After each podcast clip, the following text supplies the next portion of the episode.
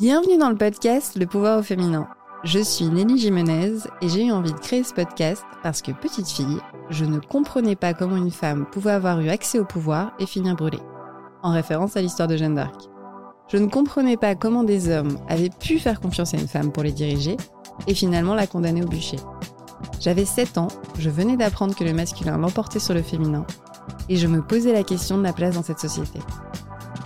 Arrivée dans le monde du travail, je ne comprenais pas cette obsession à me demander d'être plus douce, plus souriante, moins franche.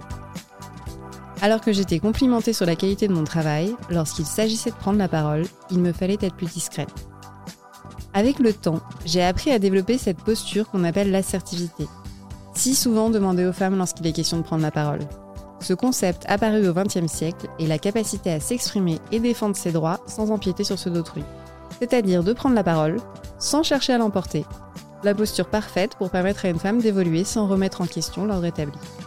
Aujourd'hui, en tant que formatrice en management et intervenante dans les comités de direction, je constate que même lorsqu'il y a une parité parfaite, 75% du temps de parole est utilisé par les hommes.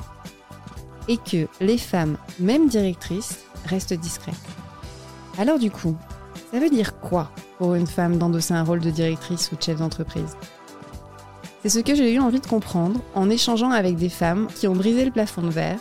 J'ai eu envie de les entendre raconter comment elles vivent là-haut, les challenges qu'elles ont relevés pour arriver là, et aussi les débris de verre qui restent aujourd'hui sur leur chemin.